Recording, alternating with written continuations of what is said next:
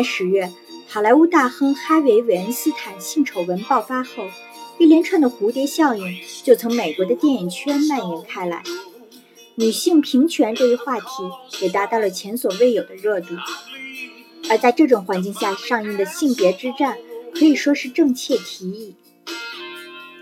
影片聚焦的本就是美国女权运动史上的一个先锋人物，以及一次里程碑事件。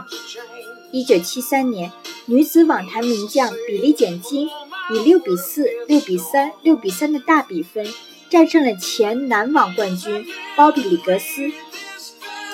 据当时新闻报道，有超过三千万观众现场观看了比赛，其中百分之三十此前从未看过网球比赛。另有五千多万观众通过电视直播见证了这场号称史上最受瞩目的赛事。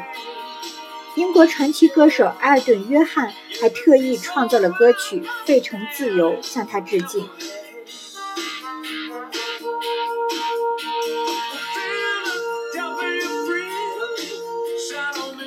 诚如电影名字所指，这场跨性别的体育比赛的意义远远超过了竞技范畴。电影一开头就是由石头姐艾玛斯通扮演的比利简金，在刚刚荣登世界排名第一后，就要求男女选手奖金数额要一致，但遭到美国草地网球协会的老大拒绝后，他干脆退出了草地赛，联合八位女球员创办了只有女运动员的赛事，并获得了烟草公司的赞助。一九七零年的美国正是女性意识觉醒、女权运动拉开帷幕之际。这源于当时严峻的性别歧视环境：女性办信用卡必须要有男性联名签字，女性薪酬仅有男性的一半；而网球领域，男运动员的奖金更是女选手的八倍。要知道，如今同工同酬也仍然是好莱坞众多女演员的主要呼声。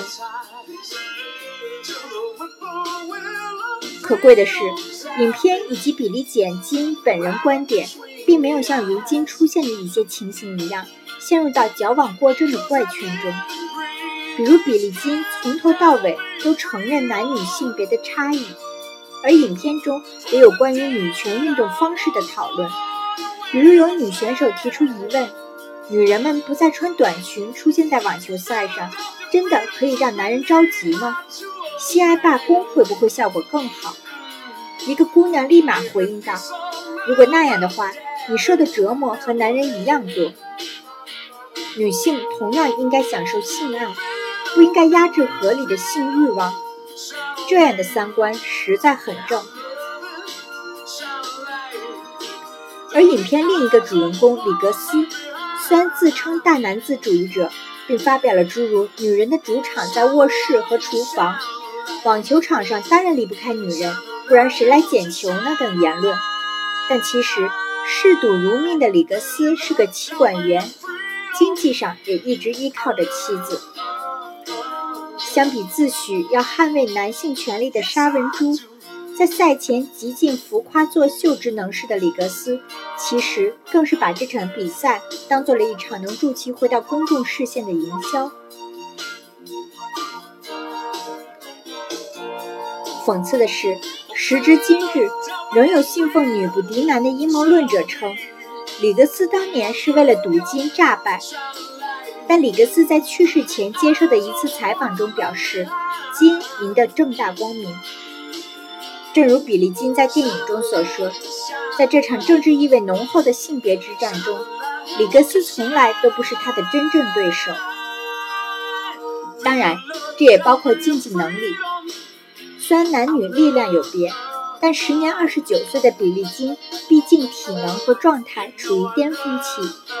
在其网球生涯中，金共赢得过十二个大满贯单打冠军、十六个大满贯女双冠军和十一个大满贯混双冠军，其中十次温网女双冠军的记录至今无人能破。而已经五十五岁的里格斯则记忆荒废。早成了一个大腹翩翩的中年邋遢男。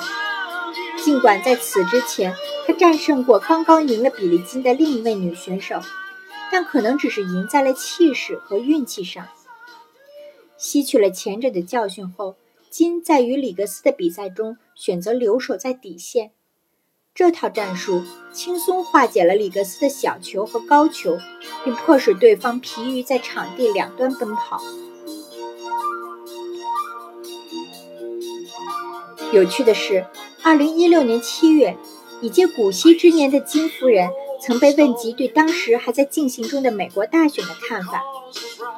特朗普就是当年的包庇里格斯，希拉里就是当年的我。他当时如是说。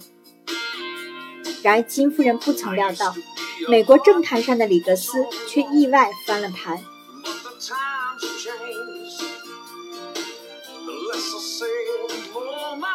其实，在女性平权的明线之下，影片还藏了一条 LGBT 酷儿群体平权的引线。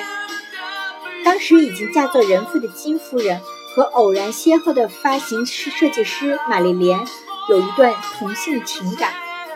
尽管丈夫发现了端倪，但她仍然默默支持着金。影片似乎在做这样的铺垫：因为道义和时代的原因，金暂时选择了退却。电影结尾，赢得比赛的金望着不远处的玛丽莲，脸上反而显露出了伤感。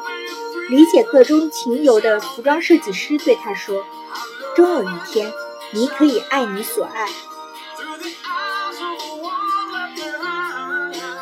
然而现实中，生在保守天主教家庭的金，为了事业，一直隐瞒自己的同性恋情。玛丽莲还曾因与金分手。